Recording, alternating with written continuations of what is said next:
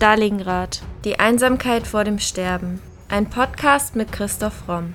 Der Autor spricht über historisch-politische Themen rund um Stalingrad und den Zweiten Weltkrieg. Thema der heutigen Folge: Graf von Stauffenberg. Vom Verräter zum Volksheld?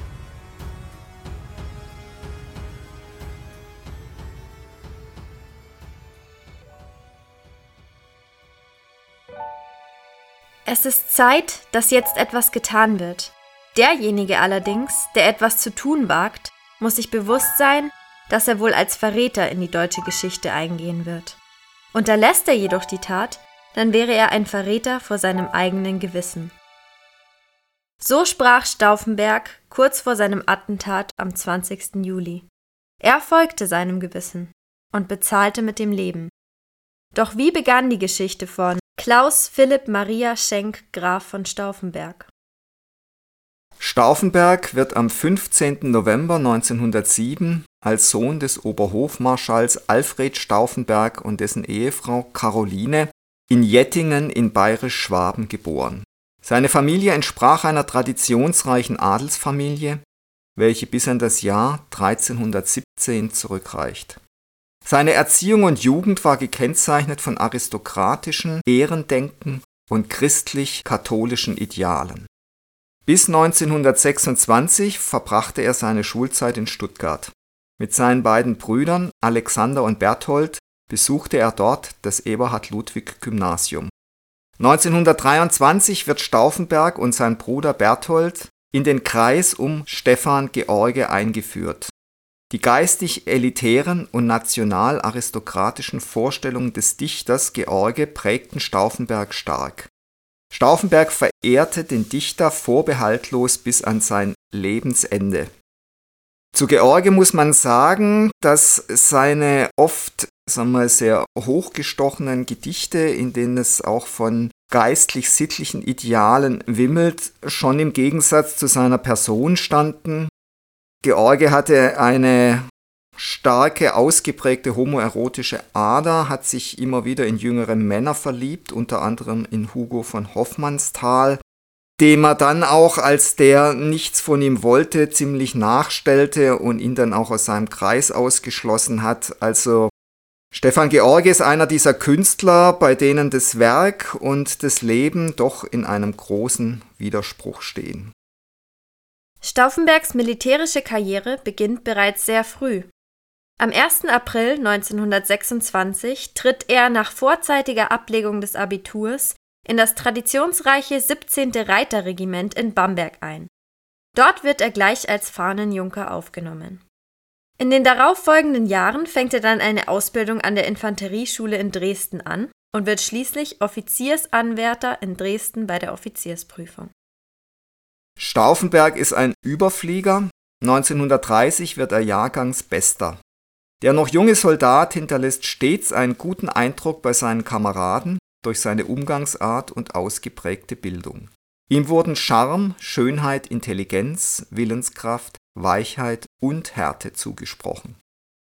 Und dann ganz interessant, 1932 anlässlich der Reichspräsidentenwahl spricht sich der junge Stauffenberg gegen Paul von Hindenburg und zugunsten von Hitler aus. Zitat Stauffenberg Der Gedanke des Führertums, verbunden mit dem einer Volksgemeinschaft, der Grundsatz Gemeinnutz geht vor Eigennutz und der Kampf gegen die Korruption, der Kampf gegen den Geist der Großstädte, der Rassengedanke und der Wille zu einer neuen deutsch bestimmten Rechtsordnung erscheinen uns gesund und zukunftsträchtig. Man sieht, dass äh, beim jungen Stauffenberg wie bei vielen Militärs eben nicht parlamentarisch-demokratische Grundsätze im Vordergrund stehen, sondern schon ein Elitedenken, ein hierarchisches Denken und ein ganz klar militärisches Denken und dass eben der Gedanke, dass es eine starke Volksgemeinschaft gibt, die von einem Führer gelenkt und geführt wird, das hatte damals nicht nur auf Stauffenberg, sondern auf viele Militärs großen Eindruck gemacht. Im Mai 1933 wird Stauffenberg zum Leutnant ernannt. In den folgenden Monaten ist er an der militärischen Ausbildung der Mitglieder der SA beteiligt sowie an der Organisation und Übergabe illegaler Waffendepots an die Reichswehr. Im September diesen Jahres heiratet Stauffenberg Nina Freiin von Lerchenfeld. Aus der Ehe stammen fünf Kinder: Berthold, Heimeran, Franz Ludwig, Valerie und Konstanze, also zwei Töchter und drei Söhne. 1934 wird Stauffenberg an die Kavallerieschule in Hannover versetzt. Im Verlauf wird die Kavallerie zu einer motorisierten und gepanzerten Truppe ausgebaut. Stauffenberg kriegt also voll mit, wie junge Generäle schon früh die Panzerwaffe favorisieren und sich die Taktik von einem Blitzkrieg durch blitzschnelles Vorstoßen von Panzerkeilen durch Umfassungsschlachten, wie dieses strategische Denken in der neuen Wehrmacht Fuß greift und immer mehr weiterentwickelt wird. Am 6. Oktober 1936 startet er sein Studium an der Kriegsakademie in Berlin-Moabit. Und ab 1938 absolviert er eine Generalstabsausbildung in Berlin. Also da gehört er bereits zur Elite der neuen Wehrmacht. Er wird zum zweiten Generalstabsoffizier unter Generalleutnant Erich Höppner befördert und die beiden nehmen dann 1938 an der Besetzung des tschechischen Sudetenlandes teil. Bis zu diesem Zeitpunkt ist Stauffenberg ein treuer Anhänger von Hitler und findet auch eigentlich alles, was bis dahin im Deutschen Reich passiert, gut. Jedenfalls ist nichts überliefert, dass er bis zu diesem Zeitpunkt sich da irgendwie kritisch geäußert hat. Es scheint auch bei ihm so zu sein, dass er froh ist, dass die für ihn nicht funktionierende Weimarer Republik der Streit vieler Parteien, die Unentschiedenheit und so weiter endlich ersetzt wird durch einen starken Führerstaat. Die wirtschaftliche Bankrotterklärung dieses Staates, die Aufrüstung nur auf Schulden, all das scheint er nicht zur Kenntnis zu nehmen, also geschweige denn zu durchschauen. Was man sehen kann, ist, dass wenn eine Demokratie abwirtschaftet und nicht mehr funktioniert, wie sich dann eben auch gerade konservative Eliten anfangen von ihr abzuwenden und sich sehnen wieder nach neuen undemokratischen Regierungsformen. Und das ist was, was uns auch heute wieder sehr zu denken geben sollte. Weil das ist ganz klar, wenn Demokratien nicht mehr funktionieren, zu korrupt werden, kein Erfolg mehr versprechen, dann haben sie irgendwann auch abgewirtschaftet. Nach der Reichspogromnacht vom 9. auf den 10. November 1938 distanziert sich Stauffenberg erstmalig von seinem positiven Bild auf die nationalsozialistische Staatsführung. Im Folgejahr zieht er aber dennoch in den Zweiten Weltkrieg und hat einen Einsatz als Oberleutnant in einer Panzerdivision beim Überfall auf Polen. Dennoch wird Stauffenbergs Position immer ambivalenter. Im April 1939 soll er zu Rudolf Fahner gesagt haben, der Narr macht Krieg und sprach dabei über Hitler. Bereits 1939 bitten ihn sein Vetter Peter Graf Jörg von Wartenburg und Ulrich Graf Schwerin von Schwanenfeld, sich zum Adjutanten von Walter von Brauchitsch, dem Oberbefehlshaber des Heeres, ernennen zu lassen, um an einem Umsturzversuch teilzunehmen. Stauffenberg lehnt allerdings ab. Im selben Jahr schreibt Stauffenberg in einem Brief an seine Ehefrau Nina Die Bevölkerung hier ist ein unglaublicher Pöbel, sehr viele Juden und sehr viel Mischvolk. Ein Volk, welches sich nur unter der Knute wohlfühlt. Die Tausenden von Gefangenen werden unserer Landwirtschaft recht gut tun. In Deutschland sind sie sicher gut zu gebrauchen. Arbeitsam, willig und genügsam. Hier wird nicht nur das Elite-Denken eines doch auch arroganten Generalstabsoffiziers deutlich, sondern natürlich auch ein klarer Antisemitismus. Also für Stauffenberg waren die Juden zumindest ein fremdes Volk. Er war sicher kein Befürworter der Judenvernichtung, aber er war sicher ein Befürworter, dass man Juden und Deutsche trennen sollte und auseinanderhalten sollte. Und die Art und Weise, wie er hier über die polnischen Kriegsgefangenen redet, ist natürlich auch alles andere als korrekt. dass er keinerlei Problem damit hat, dass diese Leute jetzt in der Landwirtschaft schuften sollen, das zeigt schon so eine Gutsherrenart, die für uns heute unangenehm ist. 1940 nimmt Stauffenberg als Generalstabsoffizier an der Westoffensive gegen Frankreich teil. Anschließend wird er in die Organisationsabteilung des Oberkommandos des Heeres berufen. Doch Stauffenberg kritisiert während dieser Zeit das Heer immer wieder stark. Über Hitler soll er nach dem Blitzsieg über Frankreich gesagt haben, der Vater dieses Mannes war kein Kleinbürger, der Vater dieses Mannes ist der Krieg. Seiner Meinung nach war die militärische Führung des Krieges durch Hitler dilettantisch und verantwortungslos genauso wie die Besatzungspolitik der Sowjetunion, welche auf der Unterdrückung der Bevölkerung basierte. Seine Täterrolle belastete Stauffenberg emotional sehr stark. Ja, hier sieht man also eine weitere Veränderung seiner Person und seiner Sicht der Dinge.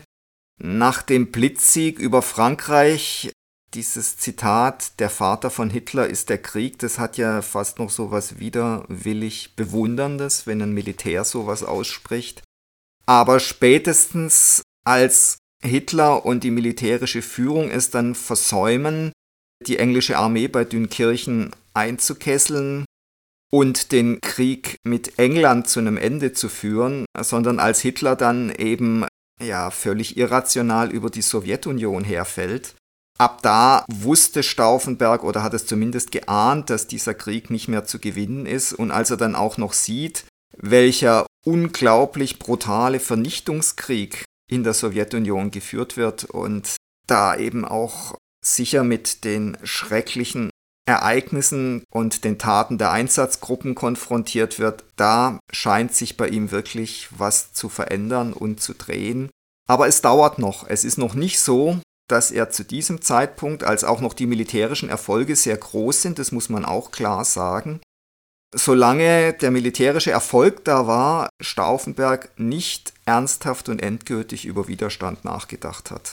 Das gehört schon mit zur Wahrheit. 1943 schließt sich Stauffenberg schließlich dem militärischen Widerstand an. Die deutschen Massenmorde sowie die seiner Meinung nach unsachgemäße militärische Führung hat ihn dazu veranlasst. Er ist sich bewusst, dass die Wehrmacht als eine von der geheimen Staatspolizei und dem Sicherheitsdienst kaum infiltrierten Organisation über die nötigen Machtmittel zum Umsturz verfügt. Wie viele andere Militärs auch, fühlt er sich aber zunächst durch seinen Treueeid gegenüber Hitler gebunden. Hier ist natürlich sicher auch die Katastrophe von Stalingrad mit entscheidend. Am 2. Februar 1943 die Kapitulation dort, der Verlust der 6. Armee. Ab da war eigentlich allen klar, dass das Ganze nicht mehr zu einem guten Ende geführt werden kann, vor allem weil Hitler sich politisch so ins Abseits geschossen hat, dass kein Mensch mehr daran dachte, mit ihm irgendeinen Friedensvertrag zu machen. Jetzt schließt sich Stauffenberg gemeinsam mit seinem Bruder Berthold mit den Mitgliedern des Kreisauer Kreises zusammen, des berühmten Widerstandskreises, und er ist an Entwürfen zu Regierungserklärungen für die Zeit nach dem Umsturz beteiligt. Die Verschwörer legen sich auf die Wiederherstellung der vor 1933 in der Verfassung garantierten Freiheiten und Rechte fest, lehnen jedoch die Wiederherstellung der parlamentarischen Demokratie ab im gleichen Jahr lernt Stauffenberg Henning von Treschkow kennen, einen preußischen Offizier und Widerstandskämpfer, welcher mit ihm den Umsturzplan mit dem Decknamen Walküre ausarbeitet. Im Frühjahr 1943 wird Stauffenberg zur 10. Panzerdivision versetzt, die den Rückzug General Erwin Rommels in Nordafrika decken soll.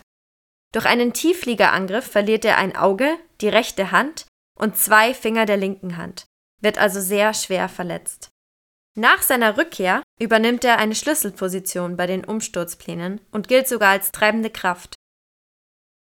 Im Oktober 1943 wird Stauffenberg zum Stabschef des Allgemeinen Heeresamtes in der Berliner Bendlerstraße ernannt. Das ist ein Spitzenjob und niemand ahnt, dass dieser Vorzeigeoffizier in Geheimen Umsturzpläne schmiedet. Aber er ist ganz entscheidend eben an diesen Umsturzplänen beteiligt. Er koordiniert die Attentatspläne neben Treschko und dem Juristen Karl Friedrich Gördeler und dem Generaloberst Ludwig Beck und hält Verbindung zum zivilen Widerstand um Julius Leber, der später ein bekannter SPD-Politiker werden wird. Und natürlich zu weiteren Mitgliedern des Kreisauer Kreises. Geplant war, dass Karl Gördeler Übergangskanzler und Ludwig Beck Staatsoberhaupt werden soll. Die Umsturzpläne sehen für Stauffenberg den Rang eines Staatssekretärs im Reichskriegsministerium vor. Der Widerstandskreis versucht, geheime Kontakte zu den Alliierten aufzunehmen, wohl auch Stauffenberg. Was man weiß, ist, dass von da nur abschlägige Antworten kommen die Alliierten sind nicht bereit, auch unter einer neuen Regierung um Gördeler, Beck, Stauffenberg etwas anderes als die bedingungslose Kapitulation Deutschlands zu akzeptieren. Das heißt, diese Widerstandskämpfer sind natürlich in einer denkbar ungünstigen Position. Selbst wenn sie Erfolg hätten, wäre ihnen dann eigentlich nichts anderes übrig geblieben, als bedingungslos zu kapitulieren und sie hätten dann wahrscheinlich bei der weiteren politischen Entwicklung keine größere Rolle spielen können. Viele von ihnen sind natürlich auch als Militärs tief verstrickt in die Verbrechen von Hitler. Davon kann man natürlich auch Leute wie Beck, Stauffenberg, Treschko nicht freisprechen. Doch, wie Henning von Treschko in einem Brief an Stauffenberg schrieb, das Attentat musste erfolgen. Kut kut kut, koste es, was es wolle. Vor dem Attentat schreibt Stauffenberg noch einen Schwur nieder. Der lautet so Wir wollen eine neue Ordnung, die alle Deutschen zu Trägern des Staates macht und ihnen Recht und Gerechtigkeit verbürgt, verachten aber die Gleichheitslüge und beugen uns vor den naturgegebenen Rängen. Wir wollen ein Volk, das in der Erde der Heimat verwurzelt, den natürlichen Mächten nahe bleibt, das im Wirken in gegebenen Lebenskreisen sein Glück und sein Genüge findet und in freiem Stolze die niederen Triebe des Neides und der Missgunst überwindet. Wir wollen Führende, die aus allen Schichten des Volkes wachsend, verbunden den göttlichen Mächten, durch großen Sinn, Zucht und Opfer den anderen vorangehen. Wir geloben, untadelig zu leben, in Gehorsam zu dienen, unverbrüchlich zu schweigen und füreinander einzustehen. Langsam kam die Gestapo dahinter, dass es untergründige Gegenkräfte gibt, die es zu beseitigen gilt. Mehrere Verhaftungen von teils aus dem Verschwörerkreis stammenden Mitgliedern werden durchgeführt. Das führt natürlich auch zu der Angst, dass führungskräftige Personen plötzlich in Haft genommen werden könnten. Am 1. Juni wird Stauffenberg zum Stabschef des Befehlshaber des Ersatzheeres. Damit könnte er gemeinsam mit anderen Verschwörern den Plan Walküre gezielt durchführen, der künftig Zugang zu den Lagebesprechungen im Führerhauptquartier erhält. Stauffenberg teilt Friedrich Fromm, dem Führer des Ersatzheeres, bei Antritt seines Amtes mit, dass es einen Plan über einen Staatsstreich gibt. Fromm hört schweigend zu und bittet ihn, die Arbeit als neuer Stabschef aufzunehmen, woraus Stauffenberg wahrscheinlich geschlossen hat, dass Fromm auf seiner Seite ist. Mittlerweile sind die Alliierten in Frankreich gelandet und machen rasche Fortschritte, so dass die Verschwörer zusätzlich unter Zeitdruck von der Seite geraten. Am 11. Juli machen sie einen ersten Versuch, aber da sie eine gemeinsame Beseitigung von Hitler und seiner potenziellen Nachfolger Göring und Himmler planen, unterlässt Stauffenberges auf Hitlers Berghof in Berchtesgaden den Sprengstoff zu zünden als er Hitler allein vorfindet. Damit ist also eine erste Gelegenheit vertan. Am 15. Juli geschieht dann Folgendes. Trotz der erneuten Abwesenheit Görings und Himmlers beabsichtigt Stauffenberg im Führerquartier Wolfsschanze bei Rastenburg in Ostpreußen die Zündung des Sprengstoffs.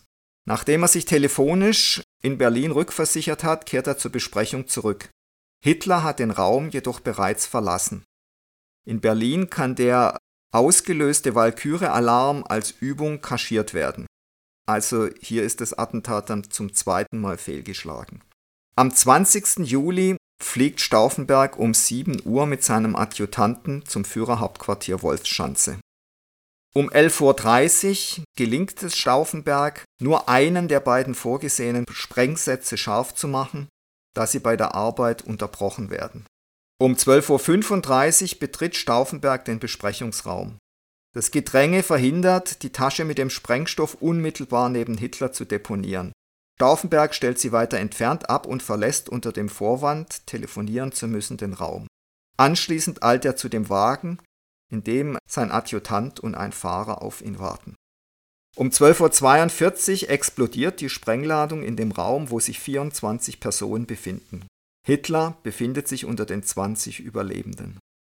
Einer der Mitverschwörer, der General Erich Fellgiebel, lässt an die Mitverschwörer in Berlin weiterleiten, es ist etwas Furchtbares geschehen, der Führer lebt. Zwischen 13 und 14 Uhr. Fellgiebels nicht eindeutige Nachricht erreicht die Mitverschwörer, sie zögern, den Walküre-Alarm auszulösen. Nach der Bombenexplosion wird das Führerhauptquartier abgesperrt.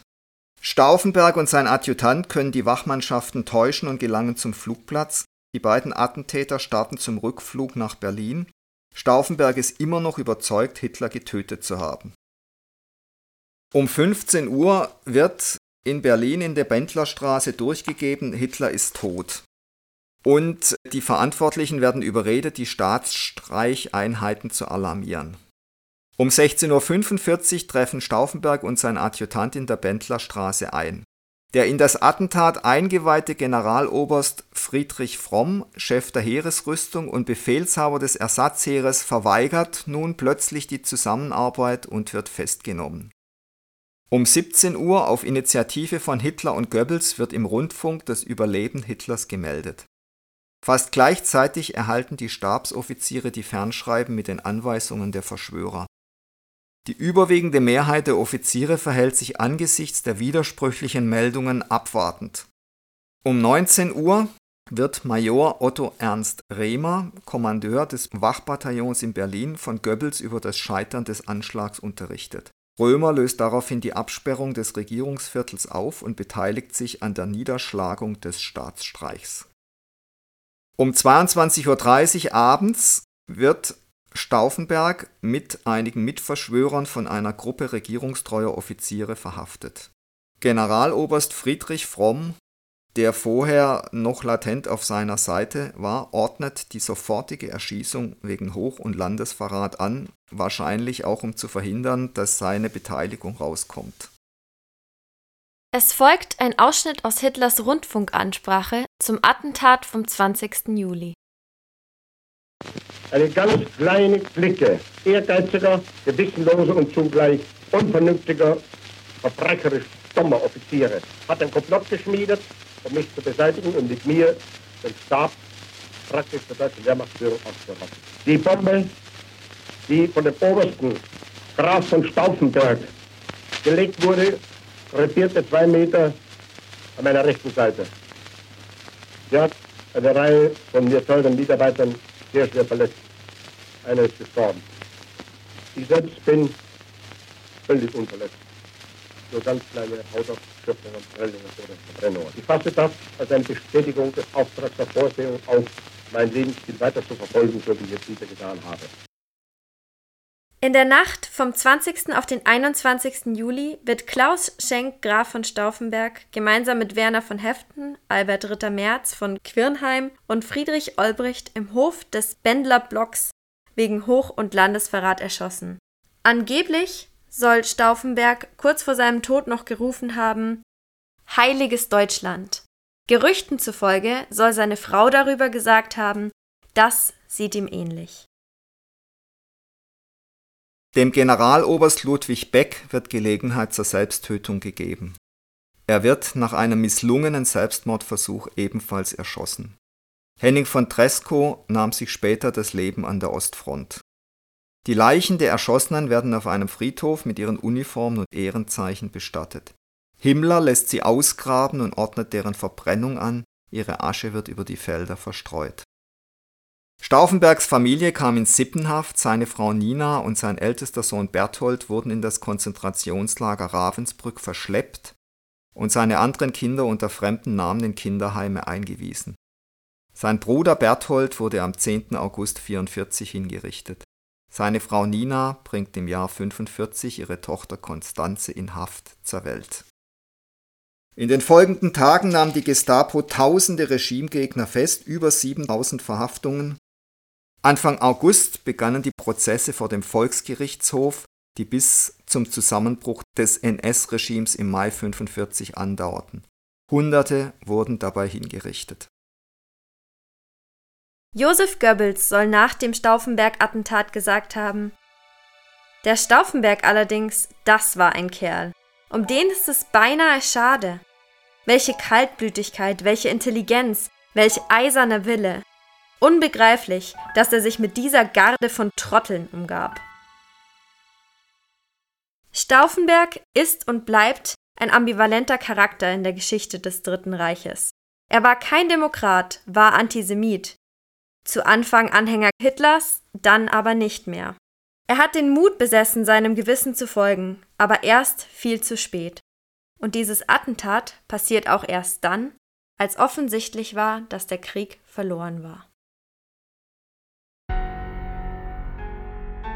Das war Folge 97 unseres Podcasts Stalingrad, die Einsamkeit vor dem Sterben. Und jetzt seid ihr dran.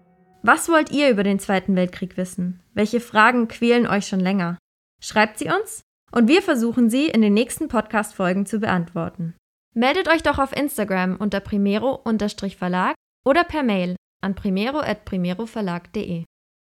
Wenn euch unser Podcast gefällt, würden wir uns sehr freuen, wenn ihr uns mit dem Kauf unserer Bücher unterstützt. Neben dem Historienroman Stalingrad, Die Einsamkeit vor dem Sterben, ist auch die Gesellschafts- und Mediensatire Das Albtraumschiff, Odyssee eines Drehbuchautors im Primero Verlag erschienen. Wie viele tausend Stalingrad-Zuhörer bereits bestätigen, es lohnt sich. Bei Fragen, Anregungen oder Kommentaren zu unseren Podcast-Folgen schreibt uns gerne auf Instagram unter primero-verlag oder per Mail an primero.primeroverlag.de.